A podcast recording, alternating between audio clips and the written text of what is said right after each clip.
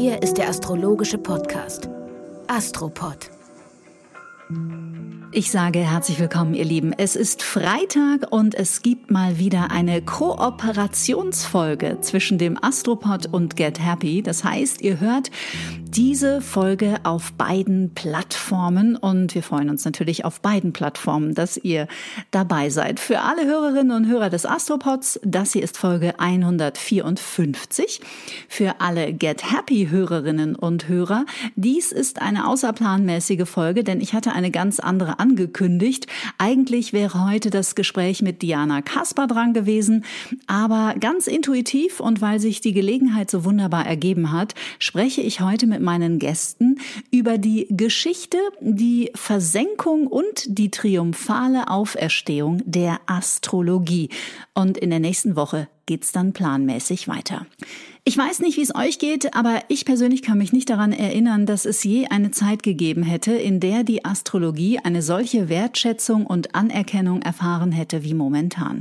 Dass die Deutung der Planeten, die mit uns in diesem gigantischen Sonnensystem ihre Runde drehen, wirklich gar nichts mit dem Blick in die Kristallkugel zu tun hat, das begreifen immer mehr Menschen. Doch woran liegt das? Liegt es daran, dass wir alle in diesen unglaublich stürmischen Zeiten doch auf eine Art Berechenbarkeit hoffen, auf eine höhere Führung oder vielleicht sogar einen göttlichen Plan? Genau um diese Fragen soll es heute gehen. Ich freue mich sehr über Kirsten Hanser.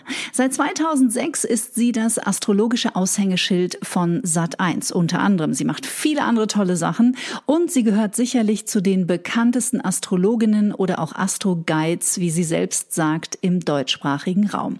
Und ohne dass sie es weiß, begleitet sie mich bestimmt seit 15 Jahren aus der Ferne und ich habe schon oft gestaunt über ihre Treffsicherheit und ihre wunderbare Gabe, Dinge so zu erklären, dass ich sie verstehe und sie mich nicht länger schlaflose Nächte kosten. An ihrer Seite, und da schlägt mein verbindendes Wassermann-Aszendentenherz natürlich hoch, ist mein lieber Freund und ebenfalls einer der populärsten deutschen Astrologen Alexander von Schlieffen, den ihr natürlich längst kennt. Ich schicke Grüße nach Berlin und sage Hallo ihr zwei. Hallo liebe Kathi, freut mich sehr, dass wir heute hier alle drei zusammenkommen. Ich freue mich auch wahnsinnig. Das ist eine ganz wundervolle Idee von dir.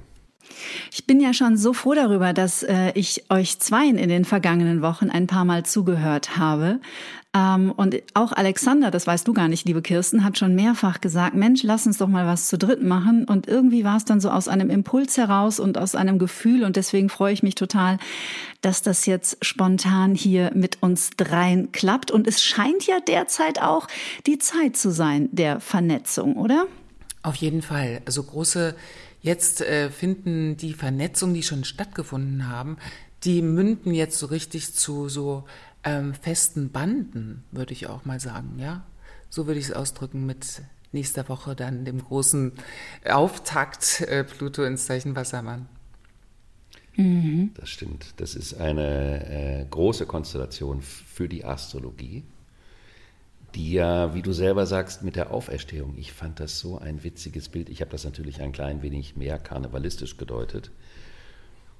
Die Auferstehung, weil ja die Auferstehung der große Mythos des Fischezeitalters von 2000 Jahren gewesen ist. Und wir befinden uns ja nicht nur am Übergang von der Erd- zur Luftepoche, sondern auch vom Fischezeitalter zum Wassermannzeitalter. Also wir haben das gedoppelt, mhm. das Wassermännische.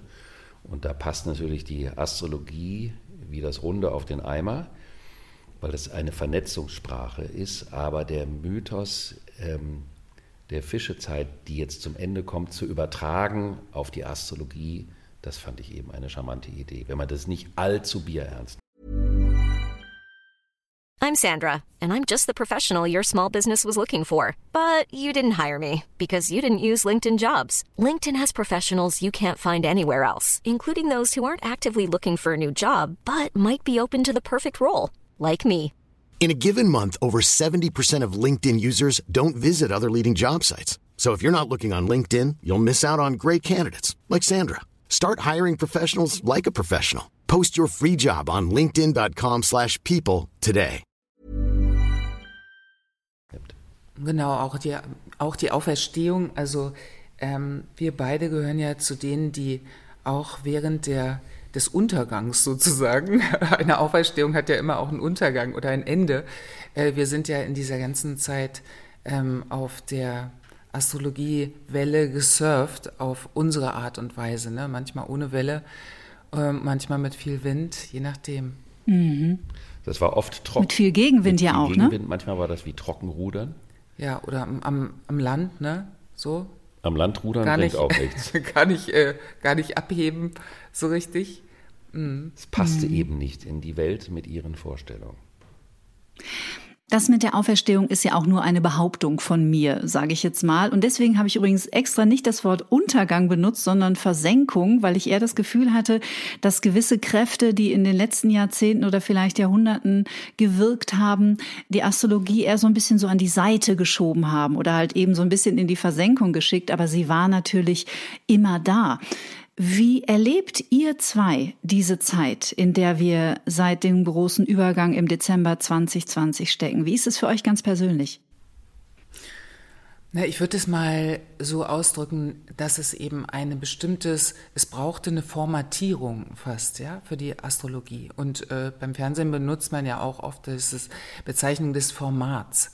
Ähm, und da gab es eben bestimmte Vorgaben, nicht nur da, es gab ja immer viel Spielräume, es gab Astrologiezentren, es gab Astrologiekongresse und so weiter, aber es war eine, also ich persönlich habe das immer so empfunden, es gibt so diese sehr flache Geschichte der Astrologie, also wo es um dieses deterministische, so sag mir, wann dies passiert, sag mir, wann das passiert und äh, sag mir nur Gutes bitte, ja, so, also das mhm. war eine natürlich auch für mich sehr langweilige Art und Weise, weil ich dann immer mit Aufklärung beschäftigt war und ich hatte oft das Gefühl, dass es mir um Aufklärung geht und auch darum, die Astrologie näher zu bringen. Also auch dieses wundervolle äh, Instrumentarium der Astrologie. Und jetzt äh, erlebe ich das, dass es viel selbstverständlicher ist. Ähm, ganz normal angenommen wird. Aber ich erlebe es auch so, dass sich das immer noch gehalten hat mit diesem bitte nichts Schlechtes sagen. Das kann ich jetzt nicht auch noch gebrauchen. Mhm. Also weil viele ja auch in einer äh, sich sehr gestressten, ne, weil Epochenwandel und Weltenwandel in, in einfach in so einem Dauerstress sich befinden, weil sie merken, das Alte geht nicht mehr, das Neue ist noch nicht richtig da. Wo bin ich? Orientierungslosigkeit und so weiter. Und da ist natürlich Astrologie auch ein wahnsinnig guter Guide äh, zur Orientierungsfindung. Mhm. Ich freue mich natürlich wahnsinnig darüber, dass die Astrologie in dem Sinne, wie du es auch sagen würdest, salonfähig geworden ist und eine Form von Normalität und dass man das nicht permanent mehr erklären muss, weil die Menschen passend zu dem Epochenwandel offener für die Vielfalt von Wirklichkeiten geworden sind und diesen naturwissenschaftlichen Hochmut nicht mehr über alles spannen, was mit diesen Methoden nicht erklärbar ist, das fällt dann raus. Also das war schon doch ein Stück mehr als Versenkung. Das war die Hoffnung, dass es aus der Gülle nicht mehr rauskommt, die zu diesem Geist gehörte. Und das ist halt nicht mehr so. Und das macht es einfach angenehm, dass man so ganz natürlich über Dinge sprechen kann, über die man früher immer ins Stübchen gehen musste und im Geheimen hinter der Gardine zu sprechen. Ja, ich erinnere mich daran, dass du mir mal eine Geschichte erzählt hast, oder ich glaube auch im Astropod mal geteilt hast, dass du teilweise in Talkshows gesessen bist und wenn die Kameras liefen, dann schauten alle betreten peinlich zu Boden und wussten nicht so richtig mit dir anzufangen und sobald die Kameras aus waren, sind sie über dich hergefallen. Ich möchte jetzt nicht sagen wie die Geier, aber doch zumindest einiges wissen wollten und natürlich eine große Neugier in sich hatten.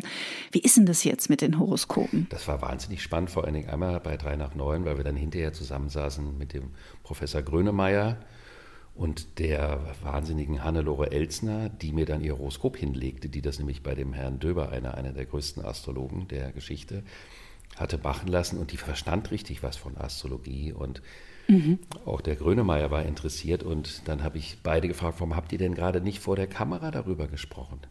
Und da meinten sie, ja, das Thema ist eben so, wenn man sowieso in der Kritik steht mit den Dingen, die man tut, dann macht man sich noch angreifbarer. Und das war damals eben der Duktus. Trotzdem hatten wir eine fantastische Aftershow-Party. das ist ja häufig das Wichtigste. Eben, deswegen machen wir es ja. Das reißt viel Eben. raus. Es war auch eine, eine gewisse, ähm, gewisse Peinlichkeit, ne? Also mhm. so beim zum Astrologen zu gehen, ähm, das war also oder eine Information, sag ich mal, oder irgendwas ähm, erfahren zu haben, was eine Astrologin oder ein Astrologe gesagt hat, es hatte so ein äh, was total anrüchiges. Also das konnte nicht sein, das hielt nicht stand. In gewissen Kreisen immer. Also es gab immer, ich, ich habe also in der Kunstszene war immer diese Offenheit da, so habe ich das empfunden. Aber in anderen Kreisen war es halt eher mit einer gewissen Peinlichkeit. Und jetzt, sagen wir mal, jetzt ist es sozusagen Usus. Ne? Es ist so klar. Mhm. Ach so, ach, deine Astrologin. Alles klar, ich war beim Astrologen. Also da, das ist fast noch diese Extreme der Kehrseiten der Medaille. Das finde ich noch ein bisschen kritisch, aber mhm. braucht ja immer ein bisschen Zeit, bis sich das so einfummelt. Was ich ganz arg fand, war der Zynismus. So dieses Abtun. Das ist ja, also mhm. das ist so eine Form von intellektueller Arroganz, die glaubt, mit bestimmten Denkmodellen die ganze Welt erklären zu können. Und das dann so, dieser Zynismus hatte sowas Verachtendes. Und das fand ich immer so ein bisschen bitter. Mm, verstehe ich. Ähm, aber der Zyniker versauert sich ja letztendlich selber, das darf man nicht vergessen. Und wie gesagt, heute ist das nicht mehr groß Thema. Die Leute wird es immer noch geben, aber auf der großen Ebene hat sich das Bewusstsein verändert. Und das finden wir, glaube ich, charmant. Ja, auf jeden Fall. Und natürlich wollen alle auch jetzt gerade ähm, noch viel über sich erfahren, also eben ne, diese Orientierungslosigkeit, was ich vorhin auch angesprochen habe. Aber es gibt auch so eine Öffnung, dass sie sich für dieses eher globalere Themen, ne, über die man ja sprechen kann, es ist ja nicht eben nicht auf dieses, ach so, wie sieht es denn aus in meinem Horoskop? Ist es jetzt gut oder schlecht? Also auch diese Fragen, das sind für mich so die, die No-Gos, wenn es immer, ich sage das und das und das und dann kommt, ist das gut oder schlecht? Mhm. Wo ich dann immer, stopp, ja, Astrologie sowohl als auch. Wir schauen jetzt mal, was sagt diese Konstellation aus? Hm. Bei mir sagen die Leute immer eher noch, sie dürfen aber auch was Schlechtes oder was, wenn es nicht so Gutes gibt. Ach so, ich, ja, interessant. Ich sag, ja, äh, ich sage aber immer, ich habe diesen Ansatz nicht. Für mich ist eine auch schwierige Konstellation, also in Anführungsstrichen schwierig, eine totale Herausforderung, kreativ zu werden. Und deswegen ist es ja. eher so, was ist da, was kann man damit machen, anstatt zu sagen, das ist schlecht. Schlecht ist meiner Meinung nach, darüber haben wir schon mal gesprochen, mhm. werden wir auch noch mal in Zukunft machen, wenn ein Extrem im Horoskop ist, das finde ich gut. Dann braucht es aber einen Gegenpol, mhm. der dazu führt, dass Menschen mit dieser Konstellation was Lebensschöpferisches machen. Mhm. Oder Ventile habe ich das oft genannt. Also es muss irgendwo raus auch. Genau. Also es muss sich irgendwie einen Weg schaffen. Und da können ja Astrologen auch absolut hilfreich sein. Und auch in diesem Verständnis für sich selbst. Ja, also diese mhm. verschiedensten Anteile, zu integrieren, sich damit anzufreunden, zu sagen, okay, ja, das bin ich auch. Und dieses Genormte, also so ein, ne, hier ist eine, so bin ich, Punkt. Also da, davon auch mal wegzukommen. Und Diversität ist ja ähm, jetzt auch in aller Munde. Und ähm, auch für die Persönlichkeit ja, würde ich mal für eine Diversität plädieren.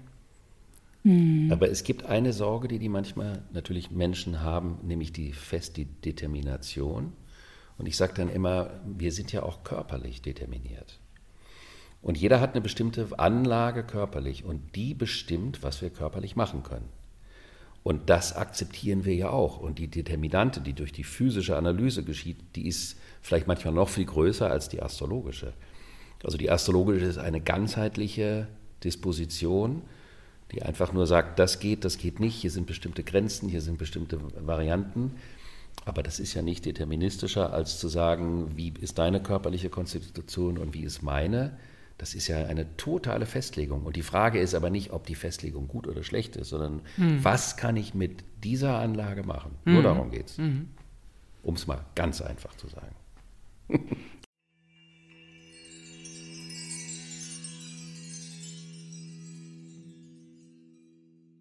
Ja, aber total einleuchtend, ähm, weil es auf der einen Seite nicht bedeutet, dass wir unserem Schicksal ausgeliefert sind, sage ich jetzt mal.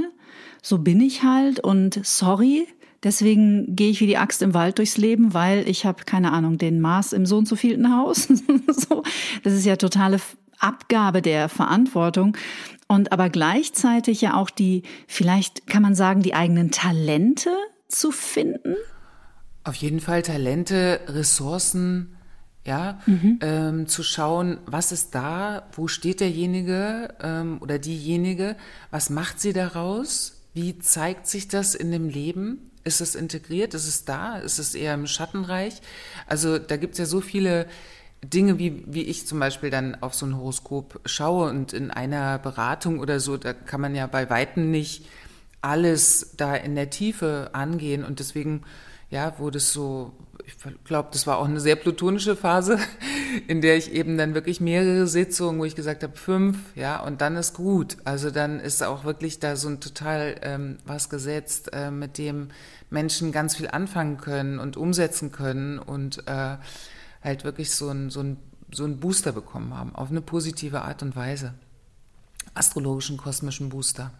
Ich muss allerdings boostertechnisch sagen, dass die Beziehung zwischen freiem Willen und Schicksal mhm.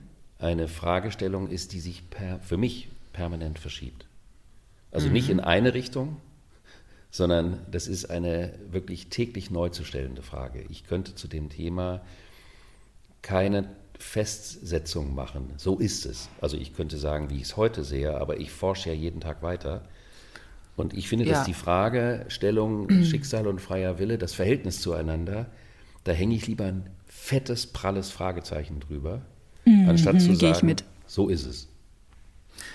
Ja, so ist es. Also ich sag mal, bei so einem Coaching oder so waren das ja diese Thematiken von dem Jetzt auszugehen mhm. ne? und spezielle ähm, Thematiken, die gerade beschäftigt haben. Das war auch eine eher therapeutische Arbeit. Mhm.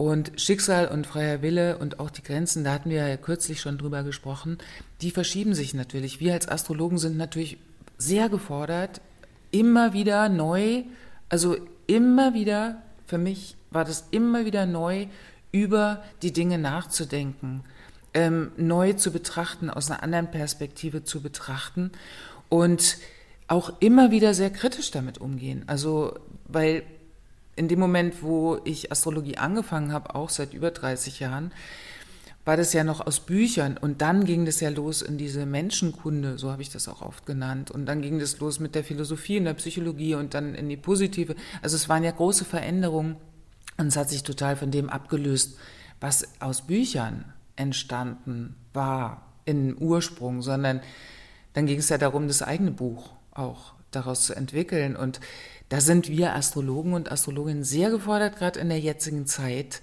auch wirklich ähm, neue Zuordnungen zu machen, das zu reformieren, immer wieder auch die Astrologie zu reformieren, mhm.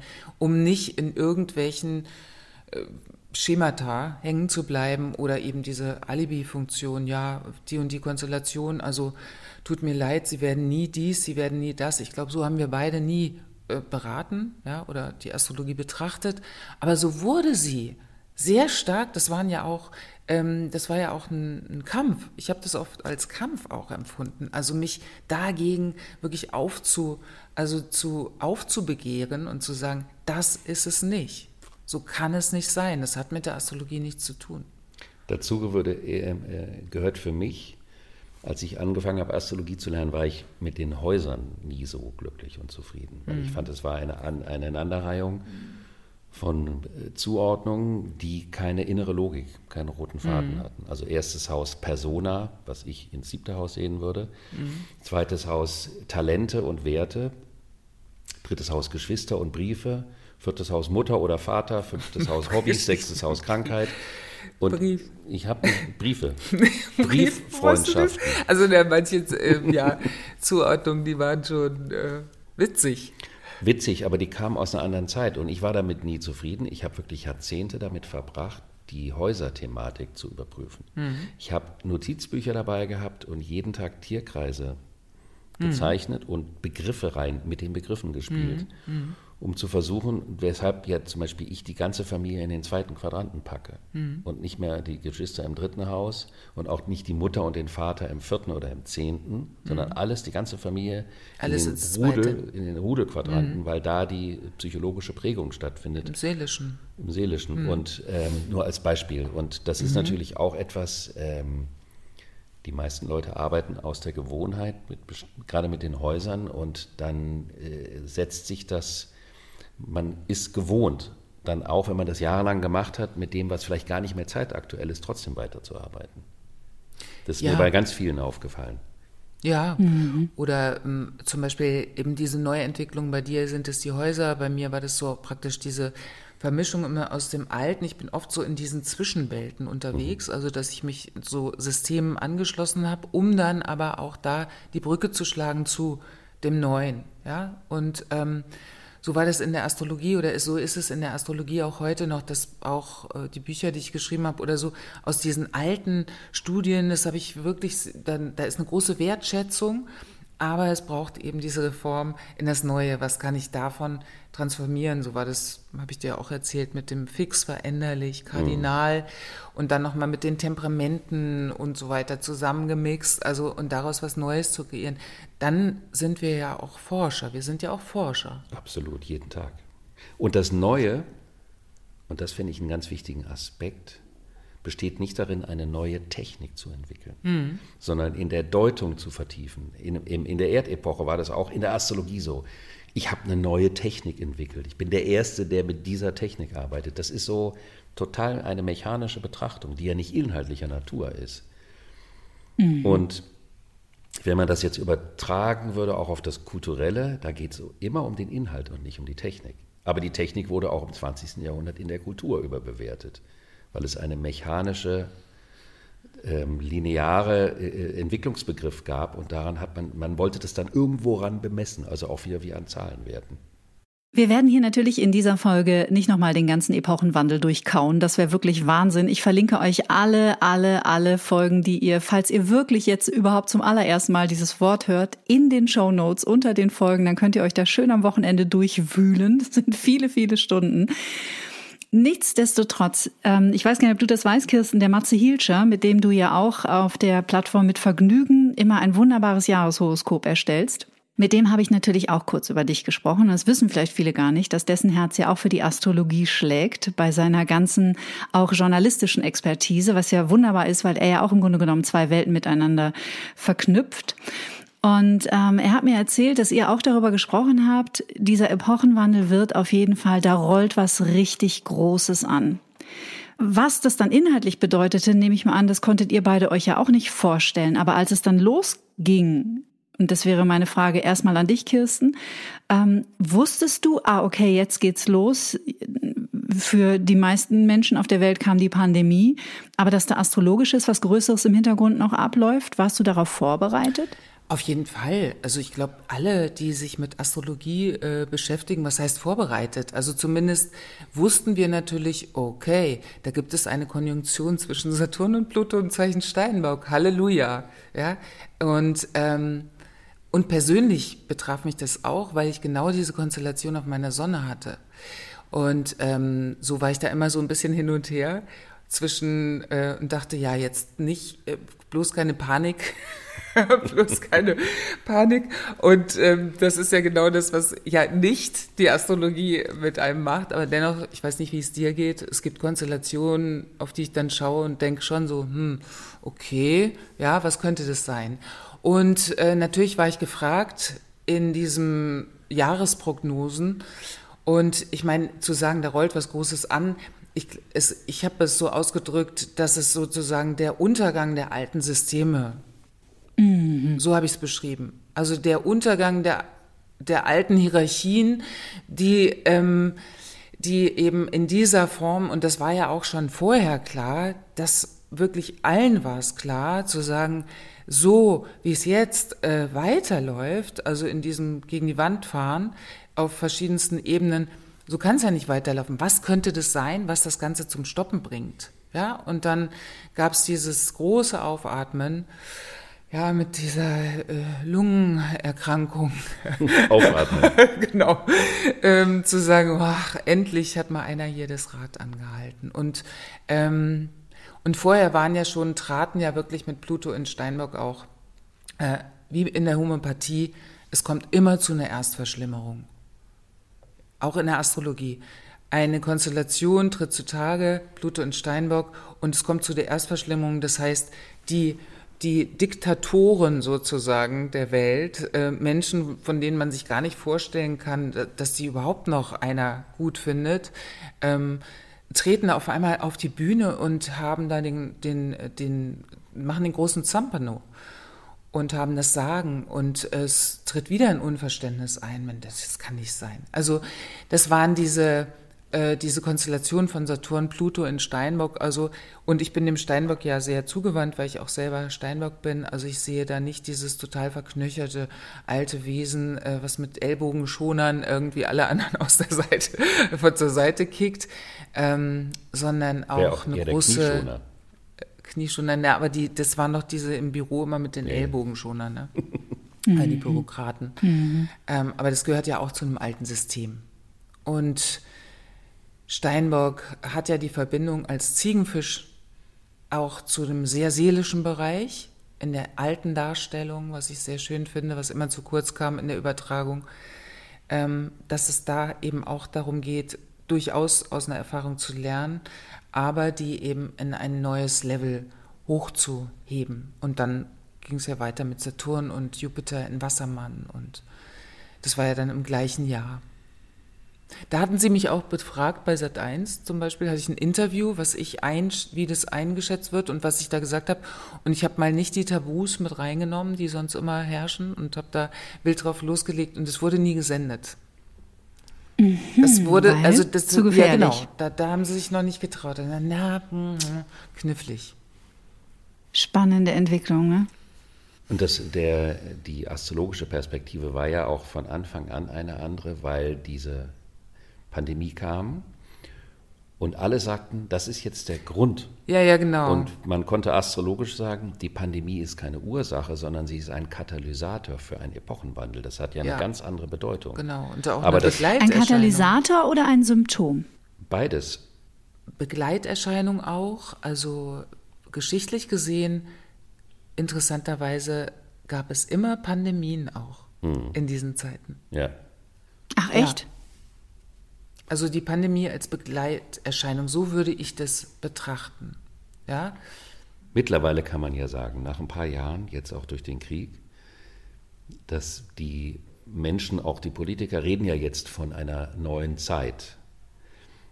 Das ist jetzt so viel passiert, dass man plötzlich das so definieren muss. Und aus der astrologischen Perspektive würde man sagen, das sind die Hebel, die es braucht, um das alte System aus der Kraft, also die Stecker rauszuziehen, damit sich alles komplett neu definieren kann. Und was natürlich vollkommen nachvollziehbar ist, weil du das gerade so genannt hast, mit diesen alten, ich nenne sie mal die Erdreichmolche, mm, die hm, überall das auftauchen. Das ist sehr schön, das mag ich total. Ist herrlich, das mm. Wort, ne? Das liebe ich auch. Dass die überall auftreten und laut rumstampfen, weil die das, den Untergang der Spüren. alten Welt, das wollen die nicht zulassen. Das ist die Agonie mm. des Erdreichs. Mhm. Habt ihr Lust, dass wir mal so einen ganz kleinen geschichtlichen Ausflug machen in die Astrologie? Wir sind ja nicht in der Schule, deswegen freue ich mich. wann hatte die Astrologie, wann ist sie das erste Mal auf der Bildfläche erschienen und in welchem Land? Kann man das noch nachvollziehen? Ist das dokumentiert? Euphrat und Tigris. Äh, Iran, Irak, Syrien, also der ganze Raum, ne, Babylon.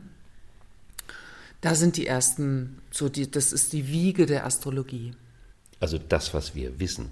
Das, was wir wissen, eben. Also das könnte sich, ich, ich denke auch immer, dass in der jetzigen Zeit sich das nochmal, auch die Geschichte komplett nochmal neu schreiben kann, auch für die Astrologie.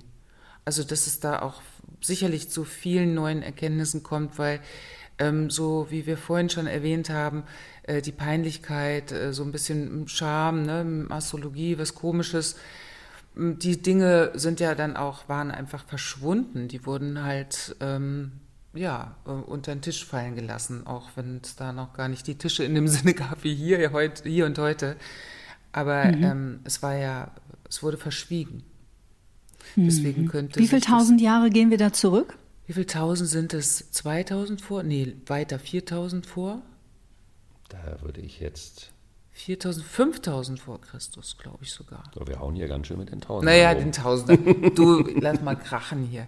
Ich bin nicht so gut mit, äh, Ja. ich merke mir nicht so gut die, Zahlen. die Zahlen, ja. Auf jeden Fall schon sehr lange. Ich glaube, darauf können wir uns ja, einigen. sehr lange, genau. Und es ist ein Aspekt, den, den ich immer so schön poetisch finde, wenn man sich vorstellt, dass, also wir stellen uns ja das immer so vor, wie wir es heute kennen, dass es damals auch so war. Aber die sind ja nicht mit dem iPhone da durch die Wüste gelaufen, sondern die haben nachts einen unfassbaren Sternenhimmel gesehen. Ohne Luftverschmutzung. Ohne Luftverschmutzung. Und Lichtverschmutzung, Und die ja. haben- Und Lichtverschmutzung. Und die hatten eine Beziehung dazu. Und äh, im Grunde genommen ist das der Schlüssel zu allem. Die Beziehung.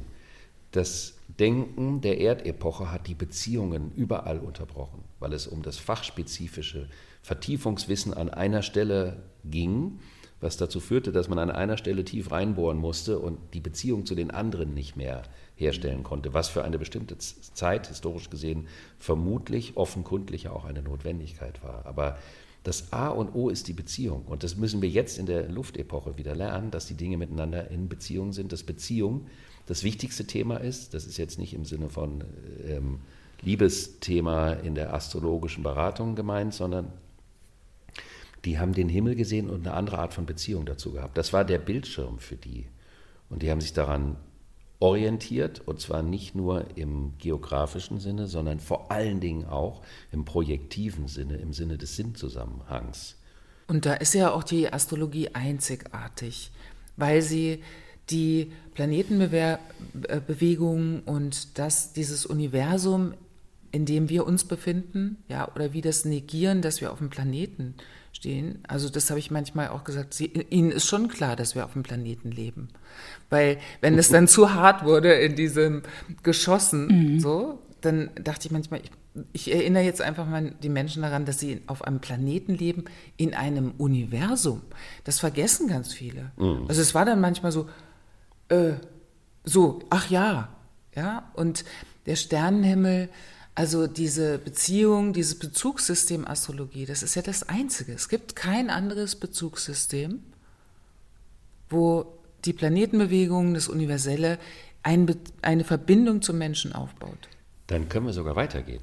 Da können wir sogar sagen, die Astrologie ist kein Bezugssystem, sondern die ist der Bezug schlechthin. Der weil Bezug sie, schlechthin. Die Astrologie bildet ja nur die Bezogenheit ab. Dot com. Sonst nichts. Dot com. Und diejenigen, die das kritisieren, die leben nicht auf einem Planeten, sondern die sitzen an ihrem Schreibtisch und verabsolutieren ihren Schreibtisch. Oder leben auf einer Scheibe. Die das Pizza. gibt es ja jetzt wieder. Oder in der, oder in der Inner Earth habe ich jetzt auch gelernt, dass es die Inner, auch gibt. Inner Earth, Ja. Inner World. Und ähm, der Sternenhimmel, also das, was ich auch auf einer philosophischen oder auf einer emotionalen Ebene, muss man sagen, es ist eben das, was uns mit allen verbindet, mit denen, die vor uns da waren, mit denen, die nach uns kommen werden und mit denen, die jetzt auch da sind. Also der Blick sozusagen in den Sternenhimmel bedeutet ja auch, den, den machen ja auch die anderen Menschen am Abend in der Nacht. Und es ist ja etwas sehr Alleinheit, würde ich mal sagen, könnte man auch so mal betrachten. Dass man sich da oben trifft. Abgesehen von den vielen störenden Satelliten inzwischen. Ja, ist ganz schön, weil ich habe auf deiner Internetseite gelesen, Kirsten, dass du schon als Kind eine totale Faszination gehabt hast für den Himmel, die Sterne, die Planeten. Wie kannst du Ja. dich erinnern an diese Zeit? Also ähm, mich hat es total fasziniert. Also das eine, ich glaube, das habe ich bei meiner Website auch drauf geschrieben, das eine war tatsächlich Raumschiff Enterprise, weil ähm, das so in diesen, in diesen Weltraum raus. Verstehe ich total. Und ne, wirklich, und dann, äh, wow, und das war einmal halt raus aus diesem ganzen, da wo ich mich befand, so. Und, und zum anderen natürlich habe ich mir, ich habe ganz oft als Kind, äh, daran erinnere ich mich, nachts da gelegen und habe mir Unendlichkeit vorgestellt. wow. Und da bin ich immer an so eine Grenze gestoßen. Zwar auf einmal war dann so, ah, weiter ging's nicht. Weiter ging's nicht. Und, ähm, und meine Mutter, wenn ich äh, nicht schlafen konnte oder so, ich hatte eine Weile sehr starke Albträume, hat die mich dann manchmal auf den Balkon gestellt, weil ihr nichts mehr eingefallen ist, dann zum Teil in diese Kälte und hat dann in den Himmel gezeigt und hat gesagt, guck mal, hier ist alles in Ordnung, alles in Ordnung. Und, ähm, und dann habe ich äh, diese Sterne gesehen und so ist es heute für mich noch. Also, dass ich in den Himmel schaue und mich ähm, verbunden fühle. Die Vorstellung der Unendlichkeit und die Vorstellung des Anfangs sind reine Denkkonstrukte. Hm. Das ist eine, die, die, das übersteigt unser Vorstellungsvermögen, unser hm. Empfindungsvermögen. Hm. Und die Frage ist, ob es überhaupt notwendig ist, das zu denken. Ja, also das, die Frage habe ich mir als Kind ja nicht gestellt. Ne? Hm. Heute äh, stelle ich mir die Frage nicht mehr, heute ist es ja auf einer meditativen Ebene sozusagen, sind ganz neue Räume erschlossen. Die hatten sich mir damals noch nicht ähm, erschlossen. Also dieses ähm, Ver Verbundene, die Unendlichkeit, das war wirklich so eine Mischung aus Raumschiff Enterprise und Auseinandersetzung mit Endlichkeit, mit Unendlichkeit und ähm, die, glaube ich, jedes Kind auch durchläuft. Nicht Raumschiff Enterprise, aber Endlichkeit zum Beispiel, ne? Thematik. Absolut. Ich meinte das auch gar nicht wo auf dich ich bezogen. Her, wo, wo komm, ja. Sondern mhm. grundsätzlich die Frage, den Urknall, dass es gibt mhm. den Anfang, es gibt das Ende, mhm. das ist ja auch ein Denkabsolutismus, ja. ob das überhaupt der Wirklichkeit entspricht. Mhm. Ob und, und ob es noch eine Rolle spielt. Genau. Ne? Ob es noch eine Rolle spielt überhaupt. Ich glaube, es könnte interessant sein, wenn in der Zukunft die Astrologie sich mit der Quantenphysik mal auseinandersetzen würde und umgekehrt. Das könnte richtig spannend werden. Hm. Es geht ja um die Rückbindung. Also wenn die Astrologie die Sprache ist, die letztendlich nur die Beziehung zeigt, dann ist es natürlich sinnvoll, dass die verschiedenen Sprachsysteme, wenn man das so nennen möchte, miteinander kommunizieren. Vollkommen ja, das wirkliche Interdisziplinäre. Mhm. Also, die, also nicht diese Schein-Interdisziplinäre, sondern das wirklich Interdisziplinäre. Das wäre ja auch ganz im Sinne der Renaissance oder wie man möchte. Und es gibt es ja von Seiten der Astrologen und Astrologinnen schon. Also auch die sich zum Beispiel mit ganz anderen Dingen auseinanderzusetzen, mit der Quantenphysik, ja, oder auch den jetzigen Bewegungen. Also was ist da los eigentlich im digitalen Raum? Und da die Verbindungen immer wieder herzustellen und zu schaffen, das ist ja ein ganz wichtiges Element ähm, in der Astrologie, was wir ja, wo, wo wir dann, wo unser Forscherherz äh, wieder höher schlägt also meins in vielen Momenten. Mit welchen Gefühlen betrachtet oder beobachtet ihr als Astrologen denn zum Beispiel die Entwicklung der KI, die momentan in aller Munde ist? Irgendwie passt sie zum Luftreich, weil sie nicht greifbar ist.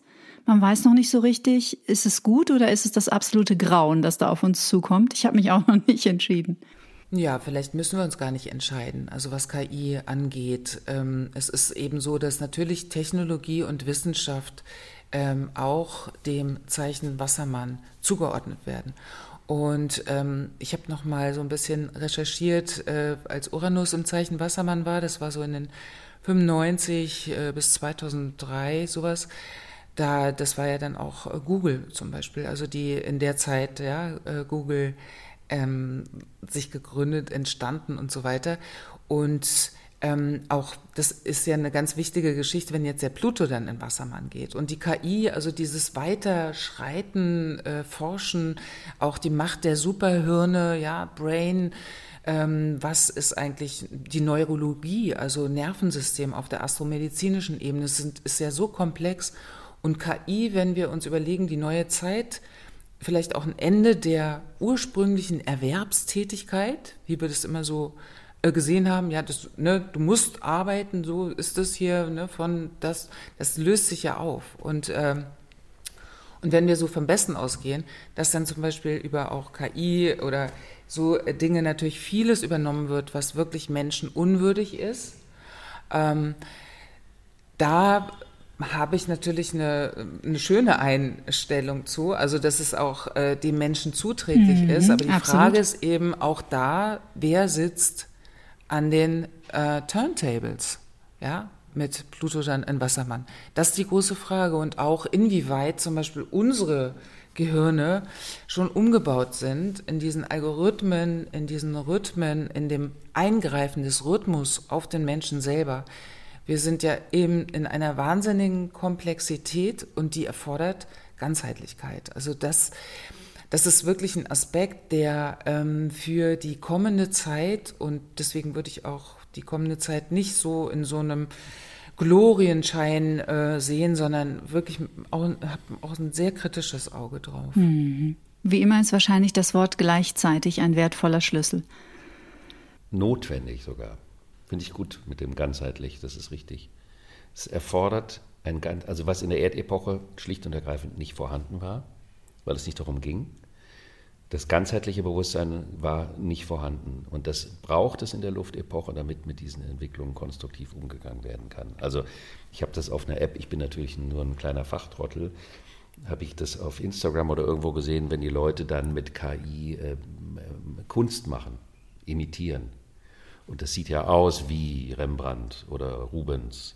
Und das kannst du natürlich knicken. Ja, da ist ja auch, also da ist ja die Seele dann einfach, also wie soll das gehen? Genau. Das Genau, da geht die Seele ja. oder NFT und so weiter. Also die, da, da, sind ja so viele, das ist fast äh, sehr interessant auch, wo es so um diese personalisierten Daten ging bei Facebook und diese ganzen äh, Geschichten, wo, wo dann zum Beispiel so ein, auch Gerichtsverhandlungen waren. Da war es tatsächlich so, dass das Gericht gar nicht mehr verstanden hat, um was es eigentlich geht. also ja, und, und, und so, so eine Diskrepanz ist da weil da dann auch oder äh, Brüssel dann was in, entscheiden soll und die dann auch sagen, also im Grunde da auch eine Garde sitzt, die es nicht mehr ganz kapieren, was wie sich das Ganze verselbstständigt hat und diese Art von Beschleunigung und Fahrt, die das aufnimmt, also auch gerade jetzt dann in der kommenden Woche, das ist schon so, also wo ich so denke, wow, ne, Augen auf und aufgepasst, so ungefähr. Äh, wirklich zu schauen, was geht da eigentlich ab, gerade überall an verschiedenen Stellen und inwieweit bin ich in einer Form der Selbstermächtigung und inwieweit greift ein System auf mich zu? Und das beschleunigt sich in dem Maße, dass es kaum jemand mitkriegt. Also diese Seite hat es für mich auch. Das ist die Gefahr von Pluto im Wasser. Ja. Lass mich an dieser Stelle kurz einen kleinen Teaser einbauen, weil wir werden natürlich auch in dieser Folge, darüber werden sich wahrscheinlich auch die Menschen, die sonst viel Get Happy hören, sehr freuen. Wir werden natürlich einen Blick auf die Konstellation der nächsten Woche legen, weil die aus eurer Sicht ja recht spektakulär ist, wie ihr mir im Vorfeld schon verraten habt. Es würde mich aber ähm, zum Schluss würden mich zwei Dinge noch interessieren. Was kann die Astrologie und was kann sie nicht? Wo hat sie ihre Grenzen? Hopp oder Top sozusagen. Hopp oder Top? Die Frage äh, ist nicht so zu beantworten, weil es hängt vom Astrologen ab. Das muss man äh, ganz klar sagen. Und äh, ich glaube, das ist auch etwas, was sich immer weiterentwickeln kann, was sie kann und was sie nicht kann. Also was Astrologie nicht ist, ist eine konkrete Vorhersage, sondern eine motivische Voraussicht. Also Themen werden antizipiert, nicht unbedingt Ereignisse, aber natürlich aus der Vergangenheit kommt auch hier wieder, Entschuldigung, wenn ich immer diese Rolle einnehme, zum Verständnis, in der Erdepoche ging es immer ums Faktische. Musste ja auch. Also bezieht man Prognose auf Fakten. In den ganz alten Kulturen war Prognose manchmal auch gleichnishaft. Es wird ein Inhalt ausgegeben. Also in Gleichnisform, wodurch verstanden werden kann, was geschehen kann oder was geschehen sollte und was nicht. Und das hängt von der Entwicklung der Astrologie durch die sie praktizierenden Menschen ab, was geht und was nicht geht. Also man müsste die Frage höchstens dann, geht das oder geht das nicht? Zum Beispiel Fußballergebnisse. Geht das Lottozahlen. Lottozahlen. Gut, da ähm, sind wir ja bei der Numerologie. Ne? Fußballergebnisse, ja. ähm, äh, da kann man zum Beispiel, also ne, da wurde ich ja auch gefragt bei mhm. so. Da geht es zum Beispiel, das Spielhoroskop zu machen, die Horoskope aller Spieler, die, das Horoskop des Landes, also sehr aufwendig. Und ähm, daraus dann ja so eine also wie viel und so auf keinen Fall, weil Astrologie ist nicht Numerologie. Nein. Aber es wird ja vieles wieder gemischt und so, auch in der jetzigen Zeit. Also wir sind in einem Übergang und ich glaube auch dieses, was geht und was geht nicht, ähm, könnte ich gar nicht beantworten, Kathi. Das ist äh, wirklich, das kommt auch auf die Entwicklung des ähm, Klienten an ne? oder der Fragestellung oder ähm, ich würde mal sagen, sobald es eben zu klar ähm, eben, was du unter Fakten verstehst, genannt wird, dann würde ich das schon ein Stück weit in Frage stellen. Also zu sagen, so, jetzt geht der Pluto ins Zeichen Wassermann. Das bedeutet, eine Aussage und da würde ich sagen, nee, also das geht nicht, weil auch die Astrologie ist divers. Also da ist eine Diversität drin, da sind äh, Tendenzen drin, das ist irgendwie einfach eine, wirklich was Großes und nicht so ein klein geschnürtes äh, Päckchen, was man dann so auf den Tisch knallt. Ja, es ist eine andere, es ist eine Deutungskultur und Deutung ist nicht Faktenantizipation, sondern Deutung heißt Bedeutung und Sinn in den Kontext zu bringen. Also zum Beispiel dürfte ich eine kleine Fußballsache einfädeln. Mhm. Zum, also 2014 hatte ich das für mög sehr möglich gehalten, dass Deutschland gewinnt, weil sie in einem Zwölferrhythmus waren. Mhm. Mhm. Ähm, und Zwölferrhythmus ist der Jupiter, das ist also ein Erfolgszyklus. Äh, letztes Jahr war die deutsche Mannschaft in gar keinem Zyklus. Mhm. Ist ja auch sehr schief gegangen. Aber die waren in gar keinem. Und das Verrückte ist, dass sie eine wirklich gute Mannschaft hatten, die trotzdem das nicht hinbekommen haben. Das ist dann so eine Geschichte, da kann man das natürlich, da, da kann sich das drin spiegeln, aber es ist eben nicht das Gleiche. Mhm. Super interessant. Ja, und, und es liegt ja auch immer an der Zeit, ne, was gerade passiert. Also das war ja auch wirklich so umstritten. Es hat ja auch grundsätzlich, da war ja keine Energie richtig zur Verfügung. Nee, nicht wirklich. Bei der ne? letzten, ja. da war ja so viel Anti-Haltung und sehr kritische Haltung, dass einfach diese Freude, die ja Spiel auch braucht, das war ja nicht da. Und wir hatten, glaube ich, Mars rückläufig auch noch oder irgendwas war auch noch mhm. auf der Ebene. Ja. Egal. Mhm. Mhm. Ich finde es wunderbar, dass wir hier zu diesem kleinen Astro-Gipfel zusammengekommen sind, weil es ja auch genau in diese Zeit passt, in die Zeit der Vernetzung. Und ähm, auch Podcasts zum Beispiel. Alexander und ich haben da schon mal drüber gesprochen. Der Podcast ist ja eigentlich auch ein totales Sinnbild dieser Vernetzungszeit, weil es eben das Konkurrenzdenken dort auch überhaupt nicht gibt. Podcaster untereinander laden sich ein auf ihren Plattformen.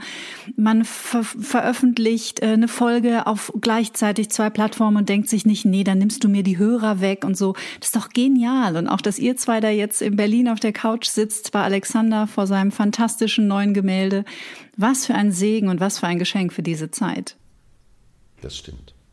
Auf jeden Fall. Ich glaube auch, dass das, ähm, was viele gehofft haben oder gefühlt haben, fühlen konnten, wie sie sich eigentlich wünschen würden, wenn es gehen könnte, so, ähm, dass es jetzt darum geht, es wirklich zu tun. Kooperation statt Zeit. Konkurrenz. Genau, genau. Wunderbar. Ihr Lieben, Jetzt haben wir schon fast 50 Minuten gesprochen, was keine Sekunde zu viel ist in meinem Empfinden. Wollen wir mal einen Blick werfen auf die Konstellation der nächsten Tage und auf das, was uns da aus astrologischer Sicht erwartet? Wollt ihr nochmal durchschnaufen vorher? Auf jeden Fall. Ich würde sogar gerne, wenn ich darf, mhm. ähm, das einleiten, weil es zu dem großen Thema Pluto im Wassermann passt. Äh, mich haben zwei Nachrichten erreicht, eine von Jule, eine von Chrissy die diese Apps haben. Also ganz viele Leute haben so Apps, so Astro-Apps oder Zyklen-Apps. Mhm. Die Apps werden programmiert und die können keine synthetischen, also mit synthetisch meine ich nicht künstlich, sondern synthetisi also synthetisch zusammengefassten Inhalte ausspucken. Mhm. Und beide haben mich angeschrieben, dass sie eine, in ihren Apps etwas bekommen hätten, was sie sehr bedrückt hätte und was sie schwierig finden und wo sie das Gefühl haben, jetzt haben sie auf geraume Zeit überhaupt gar keine Möglichkeit mehr. Und da habe ich auch so gesagt, das ist auch so ein Schatten der Luftepoche, dass dann alles über sowas läuft, weil der wirkliche Blick eines erfahrenen Menschen auf ein solches Geschehen führt natürlich zu einer anderen Deutung Deutung meine ich jetzt sprichwörtlich, weil die verschiedenen Komponenten in ihrer Gewichtung durch die Deutung eine, nicht unbedingt eine, doch eine Inhaltshierarchie bekommen. Mhm. Also eine Inhaltshierarchie darf es durchaus geben. Keine politische, aber eine Inhaltshierarchie mhm. in einem Horoskop, dass man sagt, du hast zwar diese und jene Konstellation, Komma, aber Du hast auch dieses und jenes und dadurch ist das so oder so zu gewichten und nicht überzugewichten. Und das kann eine App nicht. Mhm. Das heißt also, es wäre auch äh, ein, zu sagen, es ist gar nicht so gut, sich so komplett auf diese Apps zu verlassen, weil es sind auch nur vorproduzierte, ähm, computergenerierte Geschichten. Und das wäre zum Beispiel auch so eine Art sage ich mal, Schatten der Luftepoche, mhm. dass, dass, dass die App die Wirklichkeit bestimmt. Und das wäre schade drum, weil es ist bunter und komplexer. Also das sehe ich äh, ganz klar, dass eben diese äh, Luftepoche oder jetzt auch mit dem Pluto ins Zeichen Wassermann dass durch diese rasante Digitalisierung, die wir erlebt haben und dadurch natürlich auch ganz neue Möglichkeiten der Vernetzung, die ja wirklich toll sind, ja, und äh, von überall auf der Welt zusammenkommt oder verschiedene Städte reicht ja schon, ähm, eine Beschleunigung stattfindet also das heißt ja, man fährt nicht mehr dahin, man muss nicht mehr dahin.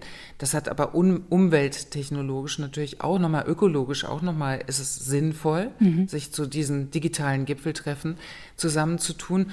Aber diese ähm, alles an Apps und Auslesen zu übergeben, sehe ich auch als sehr kritisch nicht nur in der Astrologie, sondern auch äh, zum Beispiel äh, Körper ausmessen, ne? Mineralien, wie viel äh, Kalorienverbrauch, ähm, Schlafen, wann wäre es gut, äh, wie ist der Biorhythmus, weil Menschen sich mehr und mehr von sich eigentlich entfernen. Also es, man Total. belässt es der Technologie ja. und äh, es kann sein, dass die Reise dahin geht und ähm, einige sagen, nee, auf gar keinen Fall.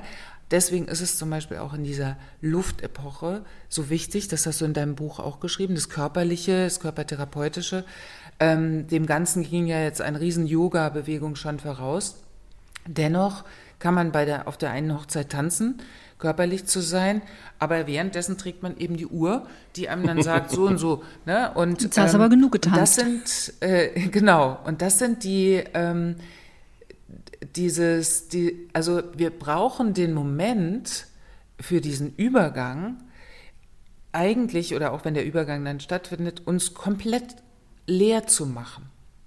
Ja, wie auch immer, damit es wirklich wie so eine Art von Restart geben kann. Und da sehe ich eben deswegen auch diese langen Zyklen bis 25, 26, 26 ähm, da sehe ich eben diese, ähm, diese holprigen, ne? das wird noch ein bisschen holprig jetzt erstmal. Mhm. Wie immer geht es vermutlich darum, ein Bewusstsein zu entwickeln.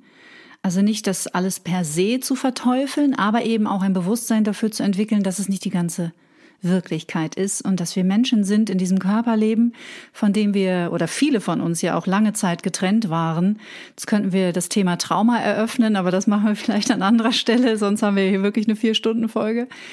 Aber es finde ich super schön, dass du da, da auch nochmal drauf hinweist, weil das natürlich der Körper eine Riesenrolle spielt und ähm, ich doch auch momentan in meinem Umfeld beobachte, gerade auch im Zuge von Traumaheilung, Traumaintegration, dass Menschen in kleinen Schritten zurückkehren in den eigenen Körper und ähm, da ganz wunderbare Erfahrungen machen, nachdem sie vielleicht viele Jahre gar keine Erfahrung gemacht haben, weil sie vom eigenen Körper und ja auch vom Körper des Planeten, auf dem wir leben, so abgeschnitten waren. Hm. Ja, ja, und wir uns ja auch in einem äh, relativ, also total spannenden und tollen und auch gesunden, aber auch kranken Feld befinden. Und äh, und wir als Bewohner sozusagen ja auch mit erkranken. Und da sind es ja zwei Dinge. Also einmal diese Bewusstseinsschritte, immer mehr darüber herauszufinden, welche Störung man jetzt hat. Also ob man, ne, äh, so, also ist ja so. Jeder äh, kann jetzt schon sagen, also ich habe ich bin eher der histrionische Typ oder äh, ich hatte eine Depression, äh, ich habe ADHS Schrecklich. und so weiter. Das sind nur Etiketten, ja, ne? Einfach ja, ja. nur Etiketten. Also das ja. ist erstmal noch das Einsortieren und da gibt es ja jetzt auch diese, und ich finde es aber spannend, weil Wassermann ist astromedizinisch das Nervensystem, das ist der Brain. Ja, und, äh, Und da jetzt erstmal dieses Katalogisieren, was nochmal stattfindet, und dazu sagen auch, okay, ja, es lebe die Neurodiversität. Jeder hat jetzt so ein bisschen seine äh, Diagnose bekommen und ähm, das ist jetzt nur der Ausdruck dessen, wo wir uns befinden. Und da gehen wir jetzt mal rein und gucken, äh, was machen wir da? Also im Großen und Ganzen, im Globalen, wo verändern wir, wo, wo reformieren wir, wo revolutionieren mhm. wir? dass auch das Individuelle, das hat ja auch damit zu tun, also jetzt auch über die Krankheiten und Trauma und allem auf das Individuelle zu gehen. Das liegt mhm. ja dem Wassermann gegenüber, der Löwe, mhm. der ja auch ähm, aufschreit und sagt, äh, individuell bleiben. Aber es hat ein wahnsinniges kreatives Potenzial. Und die Erlebnisprophylaxe steckt auch im Wassermann drin, nämlich das, der Systemgedanke. Ich habe also einen Ismus kreiert, mit dem ich das alles begreifen kann und dann optimiere ich mich, ist ja ein Megatrend, Selbstoptimierung, ja, anstatt ja. in das Erleben reinzugehen. Löwe wäre an dem Punkt ja auch nicht Leben. nur das Subjektive, sondern nicht wissen, dass es so ist, sondern erleben, was mhm. es bedeutet. Mhm. Und das ist eine ganz andere Nummer. Mhm.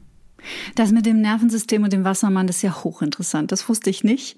Es passt natürlich total zu der Bewegung. Ich meine, Alexander und ich sprechen ja auch im Astroport häufiger über das Thema Trauma. Und das Nervensystem spielt bei Trauma die essentielle Rolle, was ja. in der Psychotherapie in den letzten 100 Jahren überhaupt gar keine Erwähnung gefunden hat. Und das ausgerechnet jetzt auch über Social Media das Nervensystem ähm, so ein Riesenplayer wird, da kriege ich ja gleich mal wieder eine Gänsehaut. Da liebe ich ja diese sogenannten Koinzidenzen, die sicher keine sind. Der, der Vagusnerv. Ähm, toll, ähm, richtig ne? toll. Was, was alles, äh, und, und auch äh, Breathwork, also Atemtechniken und so, die jetzt so für die Weiterentwicklung sehr wichtig sein könnten, weil wir natürlich mit dem Atem unseren Geist auch beeinflussen. Klar. Und je mehr Technik wir brauchen und nutzen, ähm, wir sind ja doch noch eingeschränkt von unserer körperlichen Kapazität.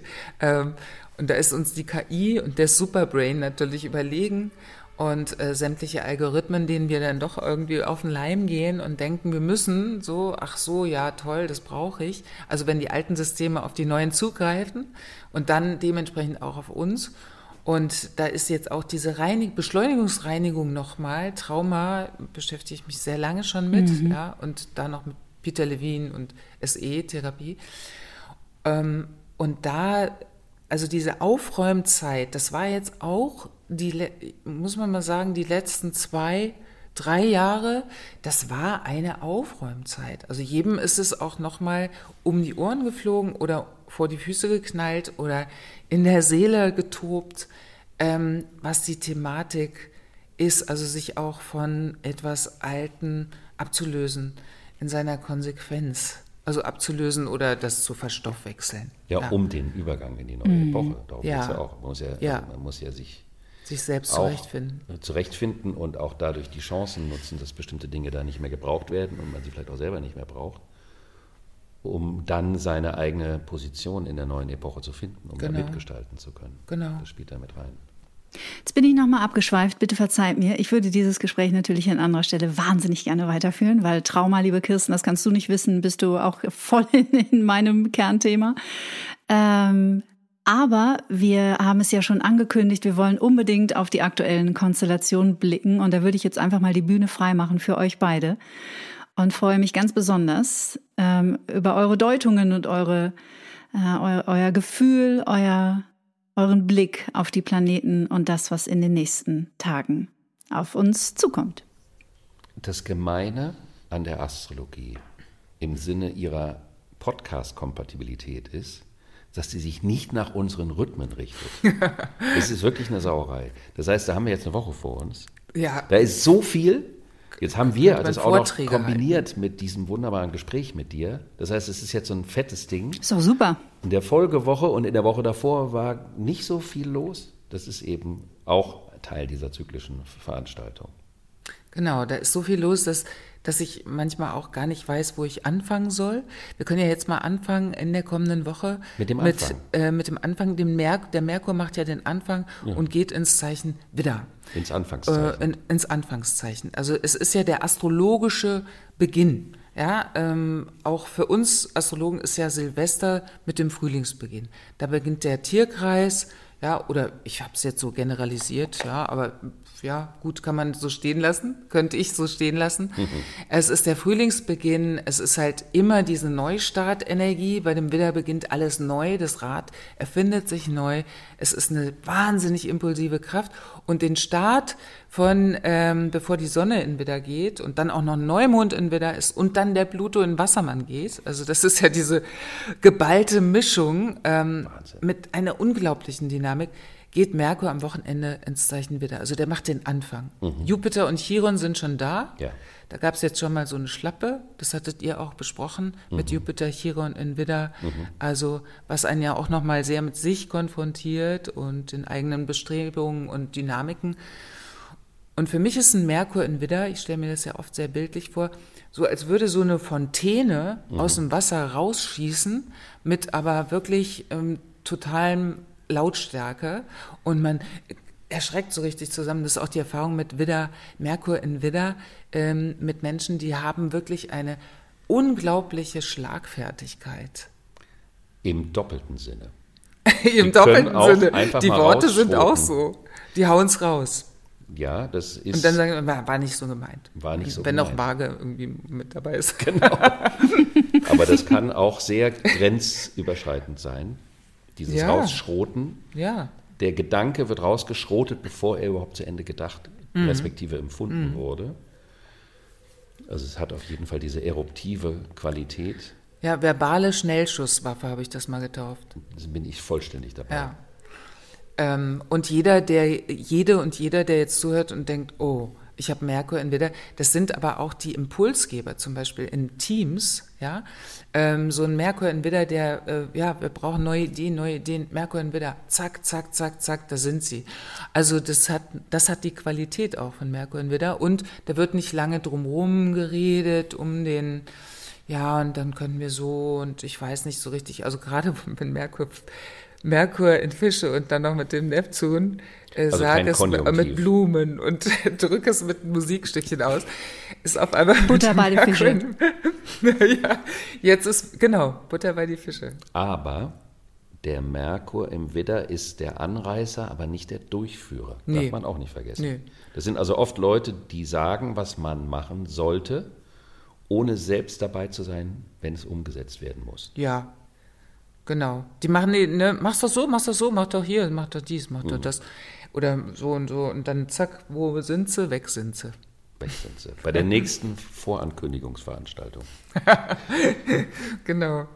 Aber äh, zumindest ist es die, ähm, der persönliche Planet, der erste persönliche Planet, der ins Zeichen Widder geht. Und dann folgt gleich darauf die Sonne.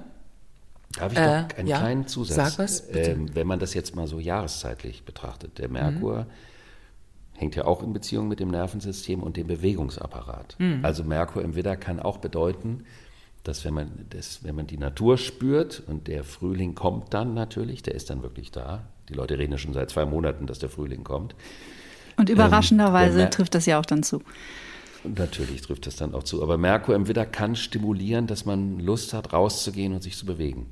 Ganz banal dass man so einen ja, Drang hat. So banal finde ich das gar nicht. Das Körperliche ja. ist so wichtig. Wir mhm. haben das ja. ja. nur in dieser Erdzeit immer so banalisiert. Stimmt. Also es war ja immer so, was Stimmt. spürst du? Das war ja schon, wenn man sagte, was spürst du? Das war schon, oh Gott, so eine Esoterik. Äh, ja, was will sie? Beim Wort spüren äh, schon, ne? Beim Wort spüren war man schon, da wurde schon eine Schublade geöffnet, zack, und plumpste man rein. Merkur, zum Beispiel Merkur in Widder, super, Sonntag ist das, glaube ich, der Fall, kann man sich schon vorbereiten, eine schöne Schüttelmeditation, ne? so draußen. Schön die Bongos, Kongos und dann äh, alle mal raus, jetzt der Frühling kommt, wir schütteln uns jetzt hier mal in den Frühling. Das wäre doch schön. Da gehst du in die Stadt, in den Tiergarten und überall wird geschüttelt. Das genau. Schütteln für in, Weltfrieden, das mag ich. Na, in, in, Japan zum Beispiel ist es ja. Also mhm. da, da sind ja alle Parks, da bewegen sich alle Leute, da wird was gemacht. Und hier findet man so die Tai Chi-Gruppen mhm. schon seit 20 Jahren ähm, so äh, an der einen oder anderen genau Ecke, aber Schüttelmeditation. Also Bewegung ist sowieso das A und O. Mhm. Merkur ist auf den letzten Gradzahlen Zwillinge. Wir brauchten ja auch die körperliche Bewegung eigentlich in den letzten Monaten, mhm.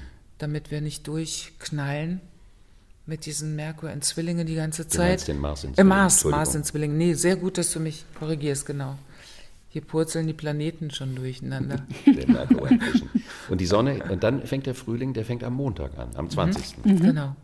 Und es gab ein Kinderbuch von einem Hasen, Hoppel sucht den Frühling.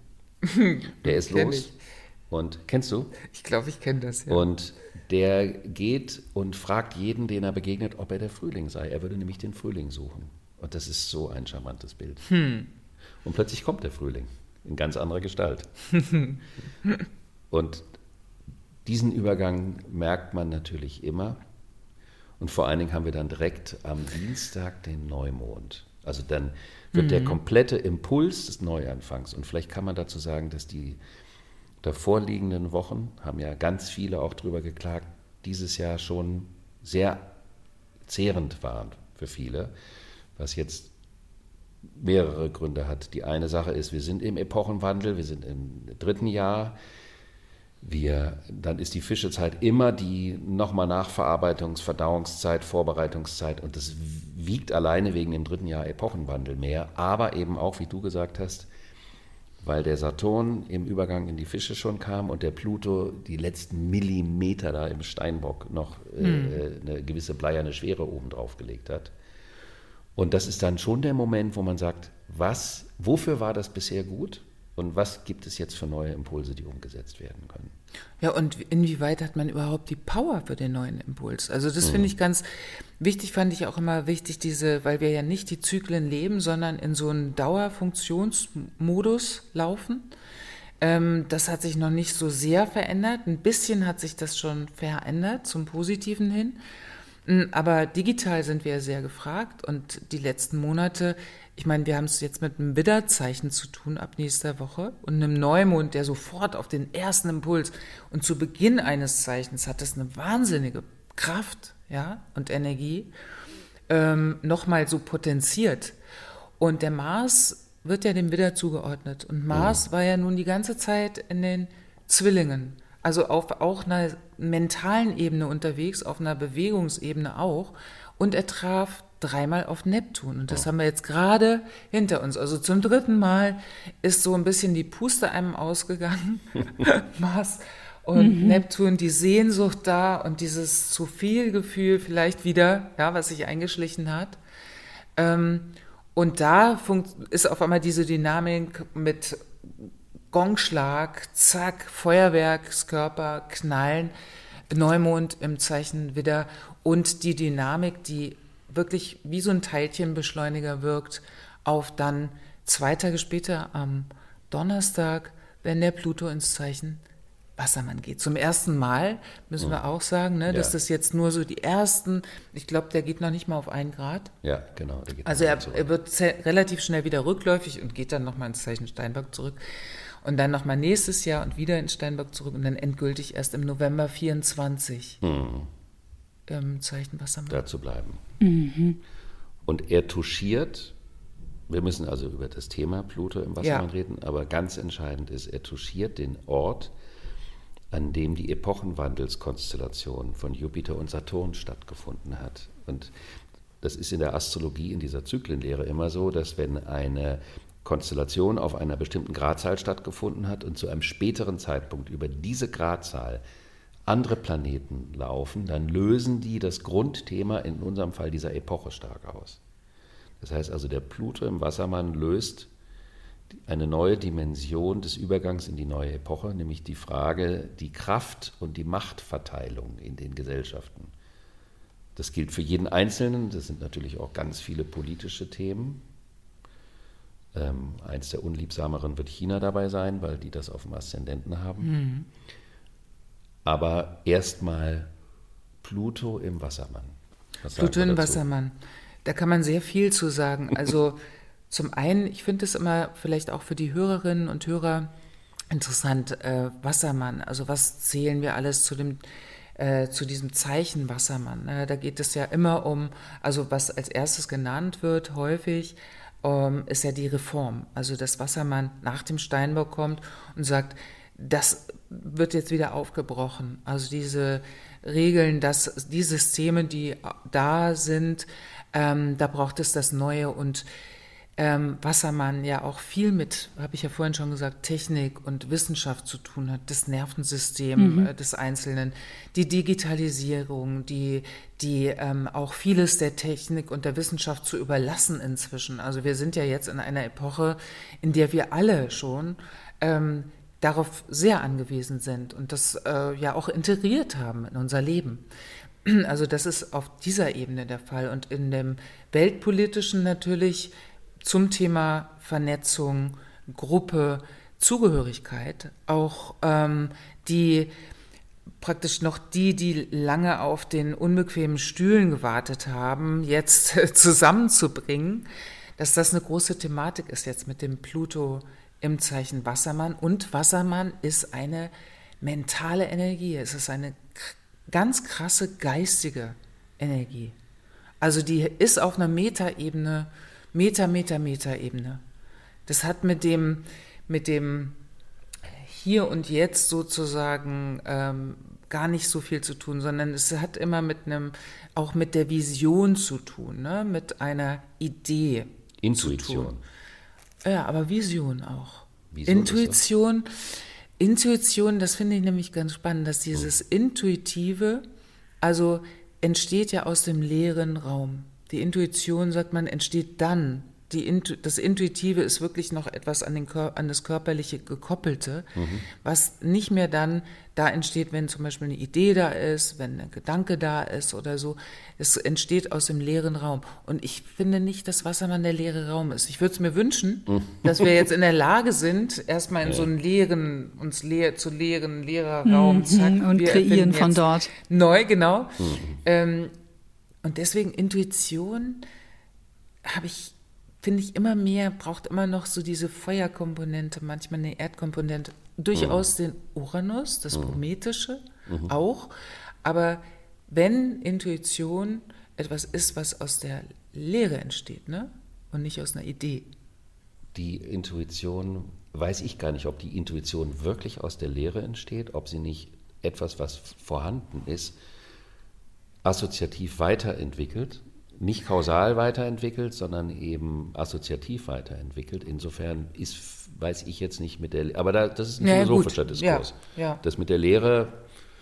Also Lehre im Sinne von, ähm, dass es jetzt eben nicht dieses, ah, das ist so und das ist so und kombiniere, mhm. ja, dass man irgendwie so ähm, vielleicht was fast rudimentär Instinktiven folgt, sondern eine Intuition, auch nicht unbedingt mit den Erfahrungen und den Dingen zusammenhängt. Aber das ist wirklich ein anderer äh, Diskurs, der verlieren wir uns vielleicht gerade. Da gibt es ein Buch, das kann ich empfehlen, von Marguerite Yourcenar. Äh, das handelt von dem Dichter Mishima, ou la mhm. vision du vide. Und auf Deutsch heißt es Mishima, der Dichter und die Vision der Lehre. Der hat nämlich sein Leben damit verbracht, die mhm. Lehre zu suchen. Mhm. Also für alle, die sich mit dem Thema, eine persönliche Beziehung zum Thema Lehre und Intuition, wäre das ein eine Variante. Ich finde es wunderbar, euch zuzuhören, weil ihr ja im Grunde genommen ähm, euch zwar in der Astrologie begegnet, aber hier ja nicht nur eure Individualität mitbringt, sondern auch eine weibliche und eine männliche Energie. Und im besten Fall finden wir Menschen ja irgendwann in einem ausgeglichenen Yin und Yang zueinander und schaffen es auch, die weibliche und männliche Seite in uns in Balance zu bringen und aus dieser Disbalance rauszukommen. Deswegen finde ich es sehr schön, wenn ihr auch diskutiert. Ja, dann ist bei Pluto, der hat ja immer so einen schlechten Ruf. Das mag ich nicht, äh, weil ich bin ja ein großer Freund. Pluto ist ein Teil von jener Kraft, die stets das Böse will und stets das Gute schafft. Also es ist die Kraft, mit der man alles vernichten kann mhm. und es ist die Kraft, mit der du alles in die Lebendigkeit bringen kannst. Es ist die extremste Kraft, der Pluto. Transformieren kannst, also genau. wandeln kannst. Es ist, der, es ist kein Teilchenbeschleuniger, sondern es ist ein Umwandler. Ein Freisetzer. Der, der holt aus dem Kern das raus, was noch im Dornröschenschlaf ist, damit es in die Lebendigkeit kommen kann. Oder er bleibt in dem unlebendigen äh, Vorstellungen ja. haften. Ja, weil er Angst vor der Lebendigkeit hat. Hm. Die Angst vor der Lebendigkeit führt dazu, dass er die Kontrolle über die Lebendigkeit haben will. Hm. Und das ist dann, dann bleibt es auf einer Vorstellungsebene. Aber wenn der Pluto die Lebendigkeit freischießt, dann entsteht etwas, was nicht antizipierbar ist. Und daran muss man auch Freude haben. Es ist aber das mhm. eigentlich Lebendige. Das ist das Schöpferische. Das Kreative bezieht sich immer auf etwas, von dem man vorher noch nicht weiß, wohin es geht. Mhm. Ansonsten wickle ich ja nur, wie du gerade sagst, eine tote Vorstellung ab. Oder eine, die muss ja nicht tot sein, aber ich gehe nicht über die Vorstellung hinaus. Mhm. Und der Pluto ist derjenige, der die Kraft so, die schöpferische Kraft so befreien kann, dass der Prozess des Transzendierens des Bekannten stattfinden kann. Oder aber ich habe die totale Angst davor und dann möchte ich es kontrollieren. Dann baue ich ein System, was alles kontrolliert. Mhm. Glaubensgefüge oder Gebilde. Und das bezieht sich auf das Thema der Netzwerke. Für wie lange? Mit Pluto in Wassermann? Ja, wie lange? 2043. Mama. 2043, 2044. Also das sind ja sehr mhm. lange Epochen. Und es ist aber auch von der, also Wassermann oder was ich gesagt habe, auch mit der mentalen Kraft, mit dieser vergeistigten Kraft, also mit so ein bisschen auch die Kopfgeburt, ne? Mhm. Wassermann. Mhm. und Pluto ähm, in der Mythologie ja auch der Herrscher der Unterwelt, also des Unbewussten des kollektiven Unbewussten. Diesen Begriff, den habe ich wirklich, seit ich Astrologie mache, hält er sich. Das kollektive Unbewusste. Mhm. Das kollektive Unbewusste ist spannende Angelegenheit. Ähm, und ähm, auch gerade mit Trauma und äh, kollektiven Trauma und Generationsgeschichten und so weiter, was da alles herausgefunden wurde.